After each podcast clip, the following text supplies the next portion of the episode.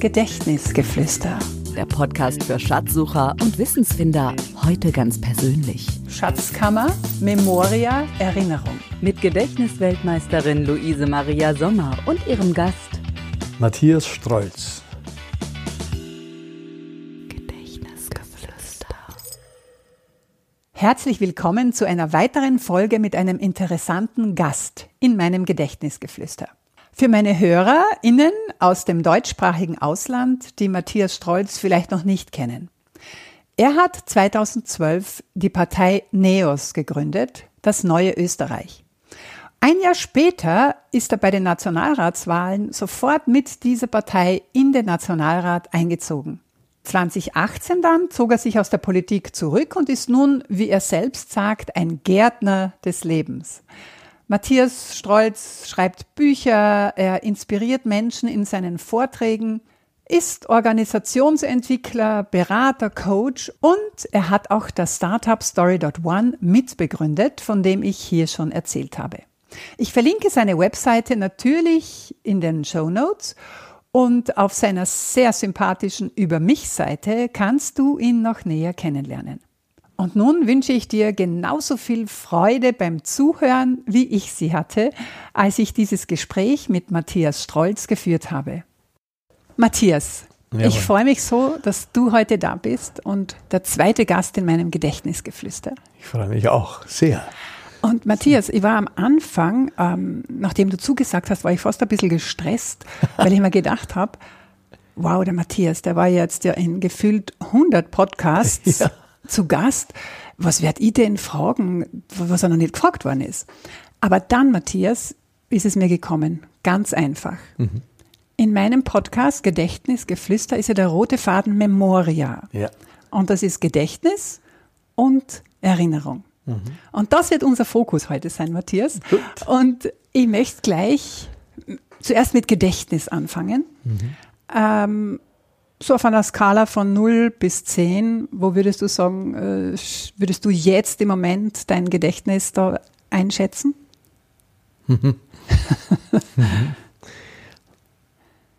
Na, ich hätte sofort den Wunsch zu differenzieren, okay, was nicht, bitte. nicht erlaubt ist, oder schon? No, natürlich. Naja, ich habe äh, also so dieses Gedächtnis im Sinne von, merkst du dir die Einkaufsliste, Telefon, ich kann nicht ja. einmal die Telefonnummer meiner Frau, das ist eine große Schande. Ja. Ähm, da bin ich nicht gut. Das ist ja. drei ja, von zehn. Und dann gibt es so ein, ich habe ein, ein soziales Gedächtnis oder ein emotionales Gedächtnis. Mhm. Das ist gut, da bin ich bei acht, ja, neun. Ja, super. Ja, so irgendwie. Mhm. Ja, das ist ganz toll, dass du sofort von selbst differenziert mhm. hast, weil das wollte ich jetzt nämlich machen und wollte dich zuerst ganz bewusst fragen, was merkst du dir besonders gut? Weil das immer eher mhm. immer zögerlich. Die Menschen fangen meistens mit dem, du hast auch angefangen mhm. mit dem, was du dir nicht so gut merkst. Wie kann man das verstehen? Das klingt spannend. Also du merkst dir emotionale Dinge gut? Ja, die, also ich bin schon so ein bisschen ein, ein stark, also wir sind alle soziale Tiere, wir Menschen. Aber das hat mich ja immer fasziniert. Deswegen mhm. war die Politik jetzt nicht irgendwie random, und, ja. äh, sondern das, das lag äh, logischerweise auf dem Weg, weil mich immer schon fasziniert hat, wenn wir Menschen miteinander tun. Ähm, also ich kann Stimmungen bewusst und wahrscheinlich sogar unbewusst abgreifen, mhm. memorieren. Äh, mhm oder memorisieren, wie heißt das so? Memorieren. Memorieren, Memorieren oder? Ja. Memorieren. Äh, hat nichts mit Marmor zu tun. memorieren, natürlich, memorieren. Und in, in gewissen Situationen und Kontexten, die offensichtlich eine Art äh, Ähnlichkeit dann aufweisen, steigen diese Erinnerungen wieder hoch, Assoziationen etc. Mhm. Mhm. Und ich glaube, also ich habe auch gelernt, äh, zum Beispiel von der Vivian Dittmar gibt es ein großartiges Buch, das innere Navi. Mhm. Die, die Vivian Dittmar ist eine systemisch äh, Integrale, so wie ich auch. Die, die ist aufgewachsen auf Bali in Deutschland und USA, hat äh, verschiedene Kulturhintergründe integriert.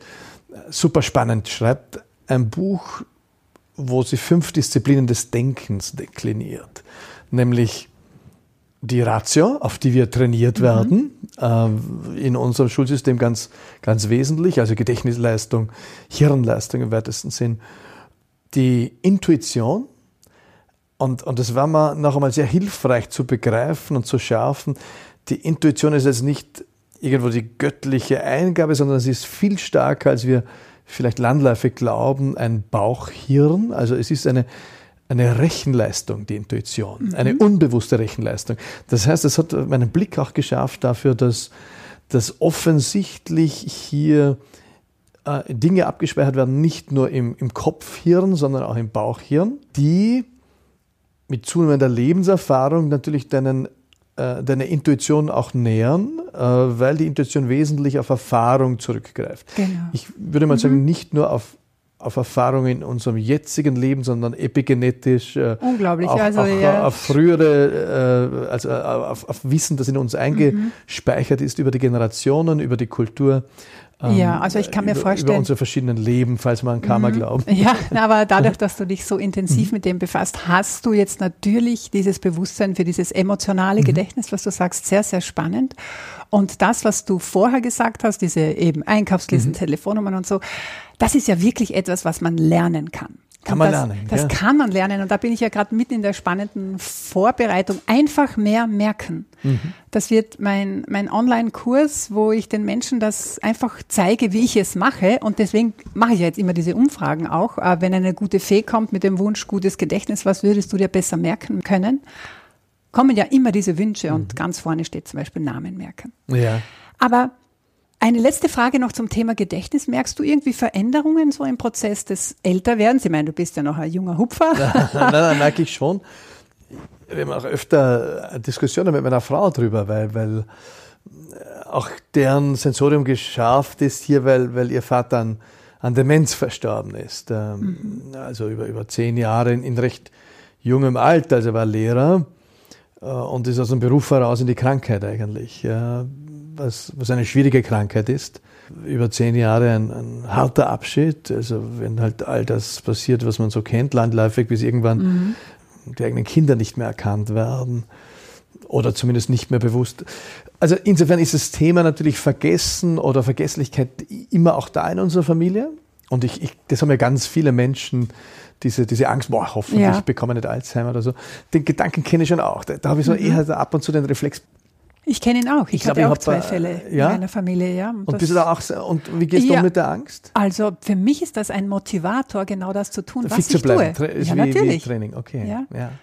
Ja, ja, ich denke mal ab und zu, vielleicht, wir haben wirklich viel gesoffen als, als junge ja. Burschen, also bis halt ins, ins hohe Studentenalter. Ne? Äh, ab und zu denke ich mir, vielleicht habe ich einen ein Teil beschädigt ja. damals, ne? in meinem, Na, aber du kannst in meinem ja, Hirn. Ja, ja, aber das ist ja, und das ist ja das, was mich so positiv, optimistisch stimmt. Mhm. Natürlich, Demut ist angebracht. Mhm. Wenn das in meinem Körper angelegt ist, ist das eben mein Schicksal. Aber es gibt so viele Studien, die beweisen, wir können es hinausschieben. Okay. Bis zu 20 Jahre hinausschieben. Wahnsinn. Und mein Aha. Opa hat es mit 79 bekommen. Aha. Und ja, 99 würde ich gerne werden. Also okay. wenn dann der Herr Alzheimer um die Kurve kommt, dann ist es mir egal. Okay.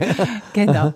Matthias, dann möchte ich gerne mit dir zu diesem, zu diesen wertvollen Schätzen kommen. Mhm. Gedächtnisgeflüster. Geflüster. Ganz persönlich. Schätze aus der Erinnerungskiste.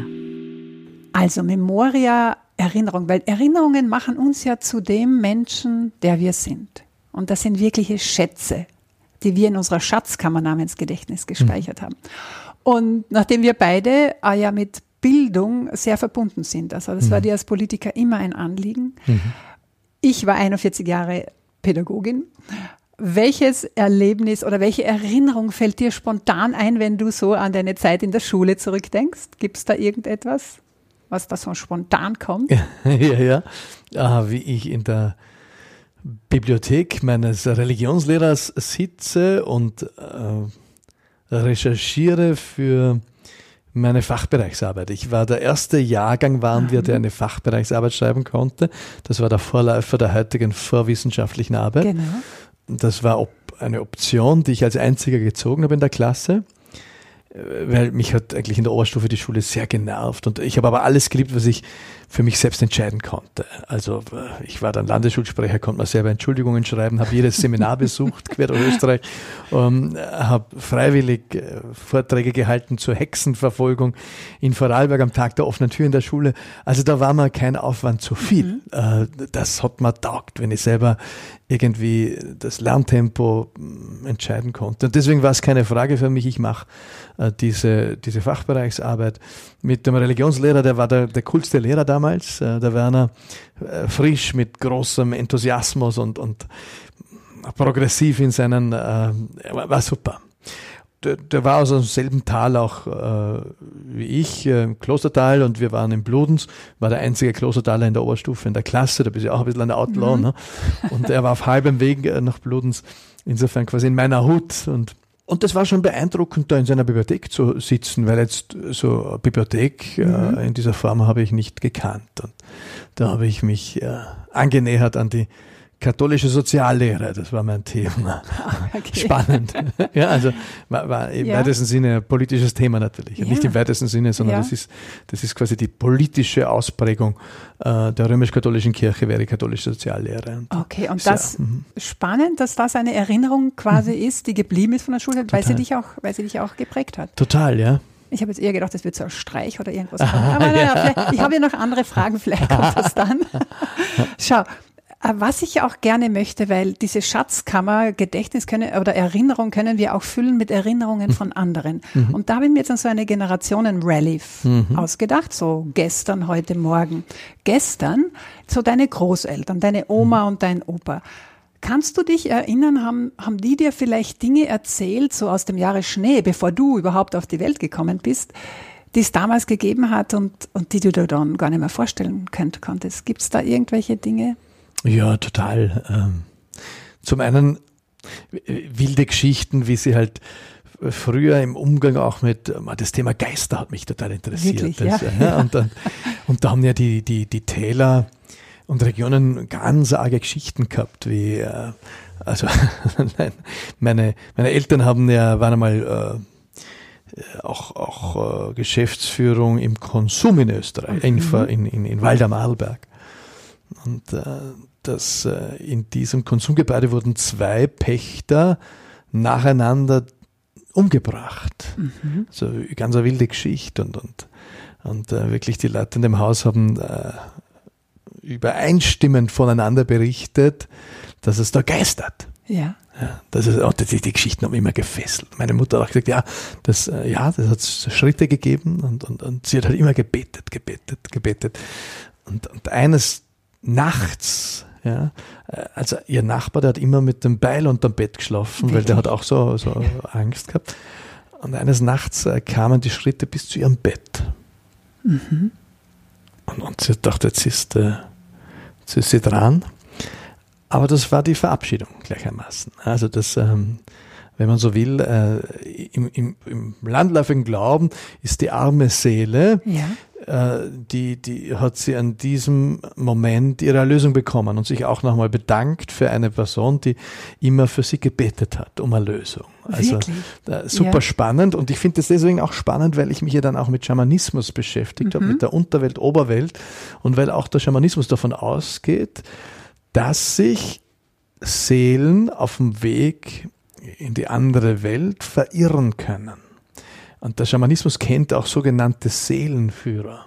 Mhm. Also das ist natürlich schon spannend, dass, dass der Volksglaube zumindest bis in die, ich glaube, jetzt ist es nicht mehr so verankert, aber mhm. bis in die 80er Jahre in den Alpen zu ganz ähnlichen Bildern kam, wie offensichtlich indianische Völker ja. oder die First Nation in, in Nord- und Mittelamerika ja, und Südamerika. Ne? Also man könnte ja fast sagen, ja, vielleicht ist was dran. Ne? Also ja, ich glaube, es ist was dran, natürlich. Ja, ja spannend. Aber natürlich darfst du das halt kaum laut sagen, weil sonst äh, sagen sie bisher grober bei mir am Arm. Ja, aber, aber bei Schreibe ein Kastaniengedicht, aber dir darf ich. Ja? Es heißt ja Gedächtnisgeflüster. Mhm. Wir flüstern das ja. Wir flüstern.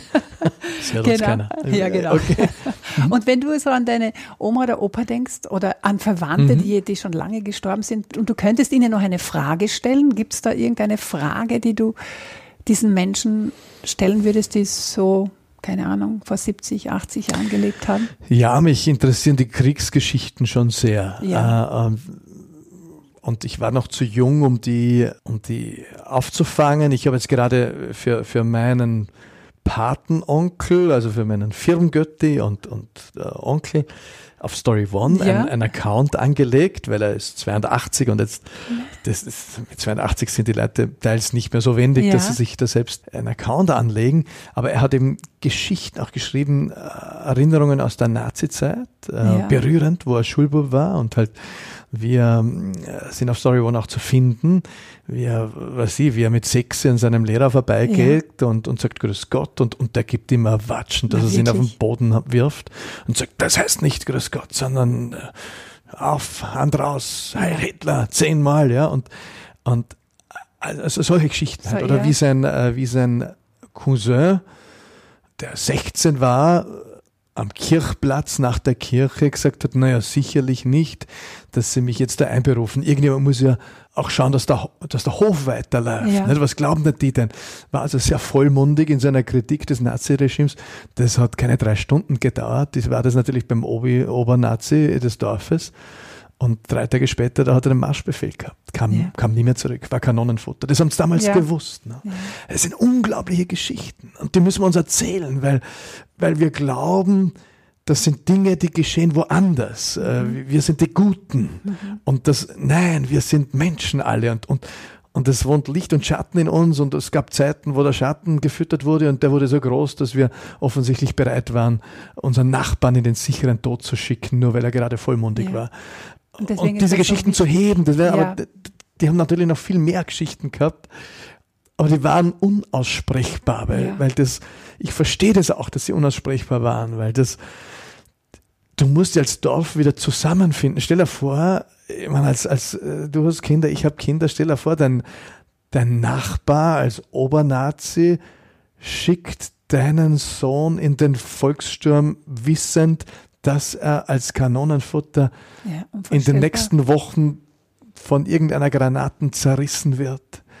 Das sind Gräben, die sind unvorstellbar und die sind auch, ich verstehe auch, dass, dass sie unbesprechbar waren äh, in, über Jahrzehnte und, und gleichzeitig glaube ich, sind wir in der Pflicht, dort wo wir können, diese Geschichten noch zu sammeln, weil, Genau. sie, weil sie ewige Mahnung sein sollen Ja. für uns. Und ja. wunderbar, dass das jetzt möglich ist auf dieser Ja. Plattform Story One. Verrätst du mir, ich bin total neugierig, ich möchte lesen. Äh, welchen Autor muss ich hier suchen? Hm. Josef Gantner heißt er. Josef Gantner. Jetzt hat er mal drei Geschichten oben, jetzt habe ich es über, übertragen an seine Enkel, ihm, zu, ihm zu assistieren. Okay, ja, dann kommen wir in der Generationenrallye auf heute, das war jetzt gestern auf heute. Wenn du deine drei Mädels aufwachsen siehst, die werden, die werden natürlich wahrscheinlich auch immer fragen, Papa, erzähl mal, wie du klein warst. Ja, genau, gell? das lieben sie. Ja. Das lieben Mhm. sie, das haben uns meine Kinder auch gemacht. Wo siehst denn du da ganz große Unterschiede, wie du aufgewachsen bist? Und gibt es aber auch Parallelen vielleicht? Es gibt Parallelen, glaube ich schon. Äh, Eines meiner größten Geschenke, das ich erhalten habe in meiner Erziehung, in meiner Kindheit, in einer, die sehr glücklich war, ist dieses Urvertrauen in das Leben. Äh, Wenn das auch gelänge, dass die Kinder das mitnehmen, dann wäre das eine wunderschöne Parallele. Ich weiß und sehe, dass wir es auf andere Art nähern müssen, weil ich als Bergbauernkind natürlich völlig anders aufgewachsen bin. Also ich, ich bin, Was ist der größte Unterschied, wenn du jetzt ja, so ich, ich, ich habe immer, ich wundere mich heute ab und zu, wie anstrengend Kinder erziehen oder begleiten ist, weil, weil ich habe das völlig anders erlebt. Meine Mutter hätte am liebsten sechs Kinder gehabt oder, oder mehr, aber da, wir waren drei und dann gab es mehrere Fehlgeburten und, und irgendwann hat sie das äh, Projekt dann auch beendet und daf- dafür kam ein, ein Pflegebruder. Aber bei, bei ihr, das war so mein, mein Empfinden auch, als ich selbst begonnen habe, quasi Familie äh, zu gründen, und so, naja, Kinder gehen völlig nebenbei. Das war, das war mein Erleben, ich habe es nicht anders erlebt. Und, und kann berichten, das ist nicht so. Das habe ich zwar so erlebt und meine, Ja. bei meiner Mutter war es vielleicht auch so. Und es gibt ja auch diesen Spruch, es braucht ein ganzes Dorf, um ein Kind zu erziehen. Und das Dorf war halt da. Wir haben, wir haben natürlich jeden Tag gearbeitet. Ja. Ähm, und sind somit mitgelaufen in Freiheit und Verantwortung. Da war natürlich, das Feld war groß, der Wald war groß, also die Freiheiten waren groß, gleichzeitig viel Arbeit. Das hat mich oft auch anzipft, also ein bisschen mhm. kinderarbeitsmäßig, weil andere sind ja ins Freibad gegangen, während wir Heuernte eingetragen haben oder so. Skurrilerweise in meinen Ausbildungen dann, die ich ja ab 17 gemacht habe, Trainerausbildungen aller Art, viel Persönlichkeitsentwicklung, gab es immer wieder Momente, wo, wo ich eingeladen wurde, geh, gehen Sie jetzt in einen Zustand äh, glücklicher Erinnerung. Und dort lande ich immer bei der Heilarbeit. Ah? Obwohl ich es teilweise kast habe, irgendwie, oder mich ja. leid gesehen habe.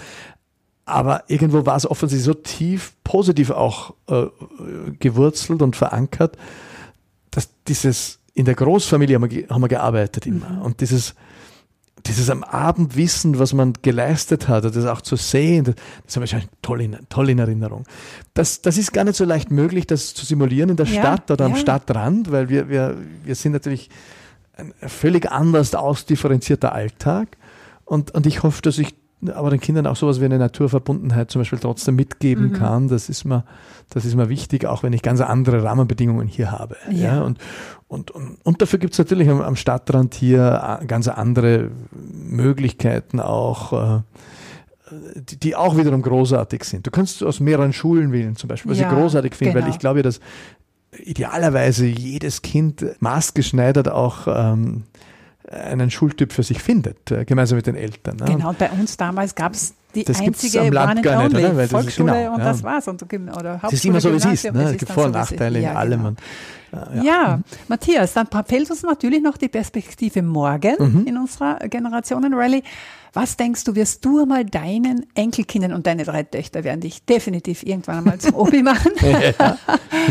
Was denkst du, wirst du deinen Enkelkindern einmal für Erinnerungen weitergeben? Und ich meine, wir sind jetzt alle in einer ganz speziellen Zeit, vielleicht von dieser Zeit oder, oder ich beeinflusse dich gar nicht. Was denkst du, wenn sie dann sagen, Opi, erzähl einmal? Ja, ich, ich würde sie fragen, was interessiert euch, damit ich nicht ja. irgendwie an ihnen vorbeirede, mhm. weil das mag ich dann nicht, wenn, wenn ältere Menschen einen zutexten. Aus, aus Respekt kann das auch vorkommen. Also ich habe gerade auch ein, ein, Treffen gehabt. Ja, und da denke ich mir, okay, warum gehe ich nicht in einen Stoppschild und sage, nein, da gibt es auch sowas wie Respekt. Respekt auch durchaus vor dem Alter in dem Fall. Ja. Aber das sind ja nicht, nicht viele ältere Menschen, die mhm. so sind. Aber, Aber so du, einer will ich nicht werden. Ja, also, du, ich danke jetzt, dir für diesen Hinweis der jetzt hier. völlig an einem äh, ja, vorbeiredet, sondern ganz wichtig idealerweise, also ich würde sie fragen, was ja. interessiert euch, so wie ich die Kinder frage, mhm. äh, welches Thema? Also wenn ja. sie sagen, Papa, erzähl uns, dann sage ich, welches Thema? Ne? Ah, Weil, spannend. Äh, sonst rede ich an ihnen vorbei. Und, und natürlich, ich bin ein, ein großer Schreiberling. Ich schreibe seit über zehn Jahren Bücher mit oder Bücher und habe bei zehn Büchern mitgeschrieben oder selbst geschrieben oder herausgebracht oder und jetzt auch bei Story One. Das ist natürlich ein großer Schatz, wo ich merke, die Kinder die Kinder lesen das nicht wirklich, das ist auch in Ordnung.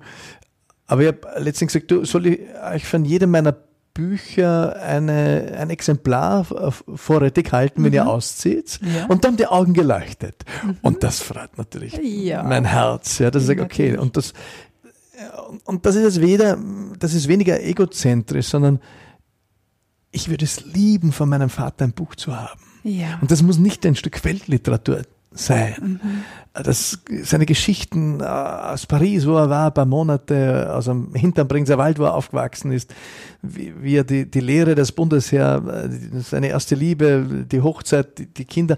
Also erlebt hatte, das würde mich alles brennend interessieren. Ja. Also das, du und hast Fetzen ist, davon, weil sonst könntest du es mir jetzt nicht erzählen. Klar, das heißt, du ja. hast aus kleinen Erzählungen hast ein paar so Geschichten im Kopf von ihm und Total. du hättest es gern. Ja klar, mein ähm, Papa ist verstorben vor ja. fünf Jahren und jetzt hat mir meine Mama mitgegeben oder mit einem Paket für die Kinder mitgeschickt einen kleinen Eiffelturm. Der war früher immer über dem Fernseher. Und dieser Eiffelturm war gemeinsam mit einer Kennedy-Statue der Platzhalter für die große Welt. Wow. Die Welt muss zuerst klein sein, dann kann sie groß werden. Und, und ich habe ganz viel von diesen bergbauerlich-alemannischen Tugenden mitbekommen. Da ist aber mitunter auch viel Enge drin. Und der Papa war der Kontrapunkt. Ja. Hat da, war da irrsinnig unter Druck. Auch, auch viele Kämpfe auf einsamen Posten äh, ausgefochten und wurde dafür wahrscheinlich auch gering geschätzt, weil er jetzt nicht diesen, って、diese, diesen selben blinden Arbeitsethos hatte und auch irgendwie zwei linke Hände und du bist, mhm. ist sofort die Frage, da bist du ein ganzer Mann nicht? in dieser Zeit damals. Ja. Aber allein, er hat ist gar noch mal in die Sonne gelegen oder schwimmen gegangen. Das war undenkbar damals. Also schwitzen ohne Arbeit äh, zu verrichten in den, bis in die 80er Jahre war, war undenkbar. Jetzt mhm. sporteln ja, auch, ja, auch die, die, äh, die Bauern, die Bergbauern, also hat sich viel verändert, finde ich ein, ein toller Fortschritt. Aber dein Papa ich, war schon Mein Papa war da äh, ein Revolutionär, ohne dass es vielleicht mhm. selber äh, gewusst hat, aber war ein Kontrapunkt und ich konnte es gar nicht eigentlich so schätzen im Kindesalter, weil ich natürlich irgendwo im Werte- und Bewertungskorridor mhm. seines Umfeldes war, die da mhm. sehr, äh, sehr ablehnend draufgeschaut haben mitunter oder sehr, ja. sehr ambivalent berührt. Ne? Und heute weiß ich, dass er natürlich ein, ein ein großes Fernrohr in die Welt war ja, für mich. Nicht? Mein Gott, und von diesem großen Fernrohr zum kleinen ja, Eiffelturm. Ja, und den ich sehe jetzt von mir und du siehst den und die ganze Geschichte Total. ist für dich damit dort verbunden. Total. Und ich habe, ich, äh, da steht jetzt bei mir noch, ich muss noch Platz suchen, das ist jetzt erst vor ein paar Wochen angekommen. Und das hat letztens die, die älteste Tochter hatte die Aufgabe, einen Gegenstand mitzubringen in die Schule aus alten Zeiten. Mhm. Ja, und da hat sie ein Buch mitgenommen von meinem Ur-Urgroßvater. Ja. Das war ein Autor, der Franz Michael Felder und, und Bauernbefreier, Revolutionär, auch Parteigründer im Übrigen, ah. der größte Literat Vorarlbergs ja. damals. Ähm, Peter Handke ist ein großer Fan, der sagt, seine, äh, seine Biografie aus meinem Leben ist eine der, der berührendsten des deutschen Sprachraums. Und, ähm, und dann hat sie auch den Eiffelturm mitgenommen, Na, weil sie merkt, dass der extrem emotional geladen ist, mhm. beim Papa. Super. Und ja, gesagt, muss man wieder mit Hand ja. bringen. So emotional beladen, das bringt mir noch zu einer Frage in mhm. dieser, bei diesen Erinnerungen. Matthias, mhm. du bist ja auch Coach. Und Erinnerungen sind ja nicht in Stein gemeißelt. Erinnerungen sind ja auch trügerisch. Ich habe eine mhm. eigene Podcast-Folge ja. dazu gemacht. Mhm. Und das ist ja immer so ein Abgleich zwischen dem aktuellen Selbstbild und der erinnerten Vergangenheit. Das heißt, wenn es mir jetzt im Moment gut geht und ich blicke auf meine Vergangenheit zurück, ist die ganz anders eingefärbt, äh, als wenn ich komplett niedergeschlagen bin und mhm. dann zurückblicke. Jetzt meine Frage, was ist, wenn Menschen unter wirklich schmerzhaften Erinnerungen leiden? Denkst du, es gibt auch eine Möglichkeit, dass sie mit denen so umgehen, dass sie sie vielleicht, ich sage es jetzt nicht umfärben, aber mhm. so umgehen, dass sie nicht mehr daran leiden? Ja, das glaube ich schon. Also ich glaube eben auch, dass Erinnerung nicht stabil und unveränderlich, äh, monolithisch in unserem Gedächtnis, in unserem emotionalen Gedächtnis auch ist, sondern das ist so wie mit der großen Geschichtsschreibung. Geschichte wird immer wieder umgedeutet, also wird, mhm. wird ja von den Siegern geschrieben, aber wird immer wieder umgedeutet. Ja. Also wenn es im Großen passiert, gibt es überhaupt äh, keinen Zweifel, dass es nicht auch im Kleinen passieren sollte. Es sagt ja auch die Hypnotherapie ganz klar, es ist nie zu spät, die richtige Kindheit gehabt zu haben oder die richtige Biografie. Ah.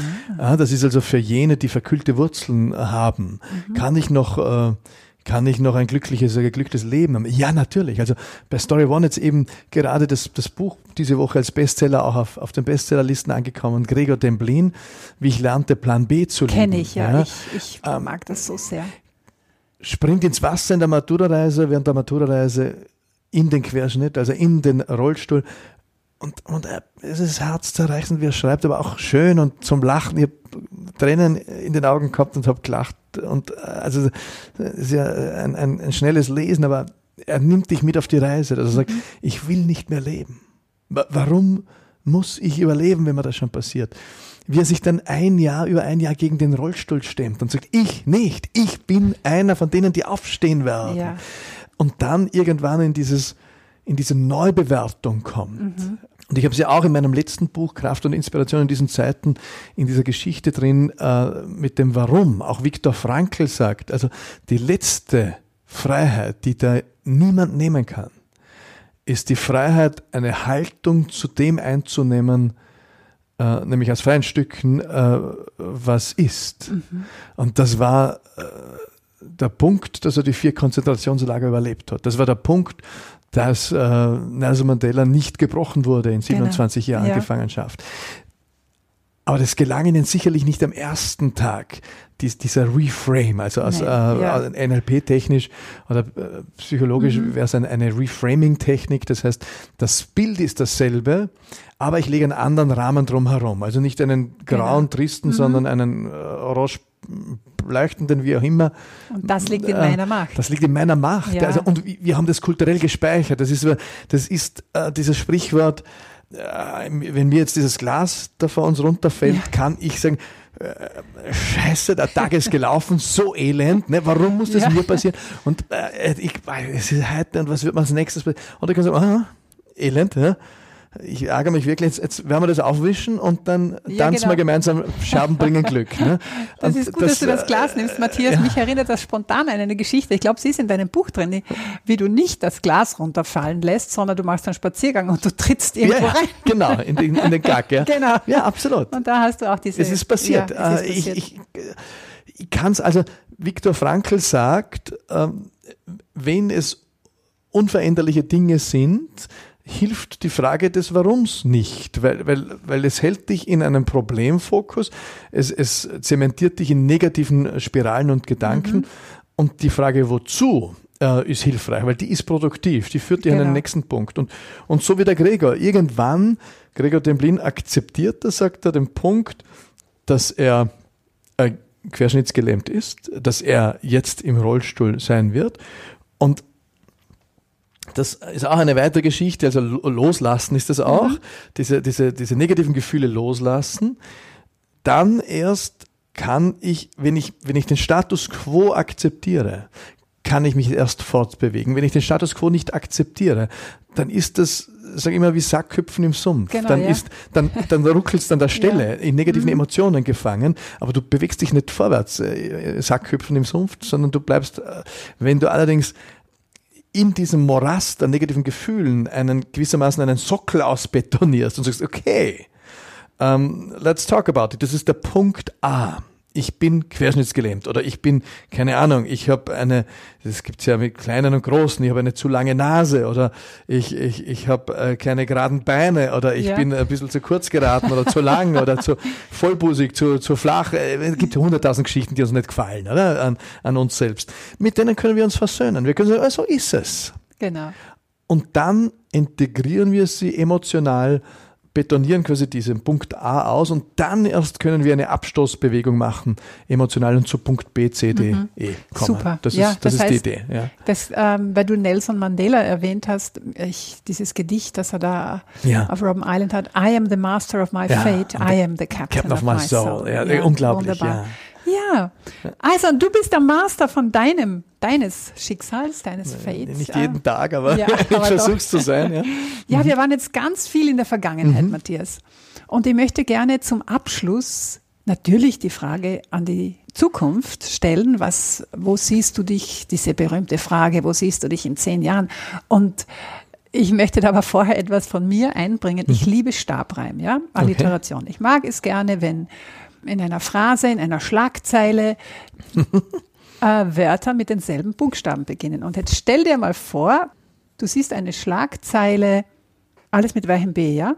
Mhm. Vom braven Bergbauernbuben, wobei das Brave werden wir schon, vom braven Bergbauernbuben zum beliebten Bundespräsidenten. okay. Wie geht's dir spontan aus dem Bauch heraus? Ja. Also mhm. äh, ich meine das natürlich schon mit einem Funken von Humor, aber auch mit einer gehörigen Portion Ernst dahinter. Naja, also die, die, Politik verfolgt mich schon. Ja. Ich bin ein sehr politischer Mensch und gleichzeitig ruht diese Entscheidung, den Schritt hinauszugehen. Also ich bin immer noch politisch tätig, als Autor, Publizist, mhm. als Vater. Ich bin ja, wenn du ein Politschädel bist, ähm, ist ja alles eine politische Veranstaltung. Nicht? Jede, jede Hochzeit, ne? da läuft mein Programm. Am Anfang ja. hat meine Frau gesagt, kann man das abstellen? Ich sage, nein. aber, aber äh, no also, worry, es kostet ja. viel Arbeitsspeicher. Das ist eine Routine. So wie, genau. wie Mercedes-Fahrer überall Mercedes-Fahrer sehen und Schwangere überall Schwangere. Ja. Und, und hast du heute schon Mercedes oder Schwangere gesehen? Nein, aber Nein. sie sind mitten unter uns. Nicht? Also so ist halt halt der Politschädel sieht überall, ja, und keine Ahnung, Dominik Thiem sieht überall Tennisbälle ja. wahrscheinlich. Ne? Ich habe halt auch nach Kanan gesehen. aber die Entscheidung war ganz klar auch hier für, für meine andere Berufung auch und meine andere Liebe, nämlich Vater und, und, und mhm. Ehemann.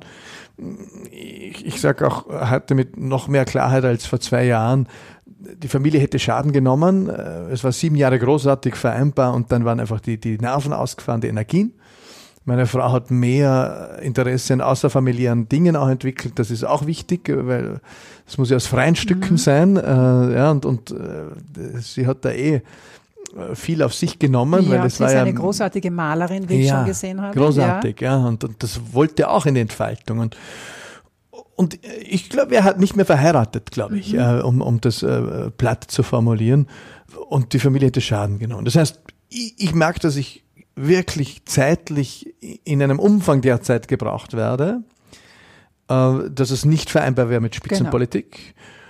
Und Aber was in sechs Jahren ist, weiß ich nicht. Ja, oder zehn Jahren. Ja, ich, ich, ich unterstütze jetzt, un, unlängst waren wir kurz vor dem Shutdown noch in, in Südafrika, haben wir afrikanische Parteien unterstützt im Aufbau, Zentrumsparteien mhm. gegen halbautoritäre Regime und andere. Jetzt habe ich eine Anfrage auch in, in, im, am Balkan habe auch für den Deutschen Bundestag ein bisschen was gemacht. Jetzt nach einer Cooling-Off-Phase von zwei Jahren bin ich auch in Vorbereitung für ein erstes politisches Beratungsprojekt in Österreich. Das hätte ich bisher nicht angenommen. Das heißt, es ist nicht so, dass ich mich völlig äh, verabschiede von den Dingen. Ich habe Felder, die ich mitbestelle, auch die Megabildungsstiftung mhm. und so weiter. Und ob es ein politisches Amt ist, äh, also ein politpolitisches ich weiß es nicht. Ich merke, dass sich das über die letzten zwei Jahre so viel. Ich bin noch nicht ganz durch. Ja. Okay, also es, es ändert sich immer noch. Das ist total spannend. Und ich beobachte da mit Interesse, wie sich die Dinge entwickeln und, und, und schauen wir mal, wo, wo, das, ja. wo das landet. Ja. Und schauen wir, wie du dann in zehn Jahren dann ja. zurückblickst ja. und äh, welche Erinnerungen sich in dieser Zeit wieder neu angesammelt haben in deiner Schatzkammer. Ich komme wieder. Ja, sehr gerne, Matthias. Ich danke dir ganz herzlich für dieses Gespräch. Lieben Dank, Luise. Alles Gute. Danke. Das war Gedächtnisgeflüster, der Podcast für Schatzsucher und Wissensfinder von und mit Gedächtnisweltmeisterin Luise Maria Sommer.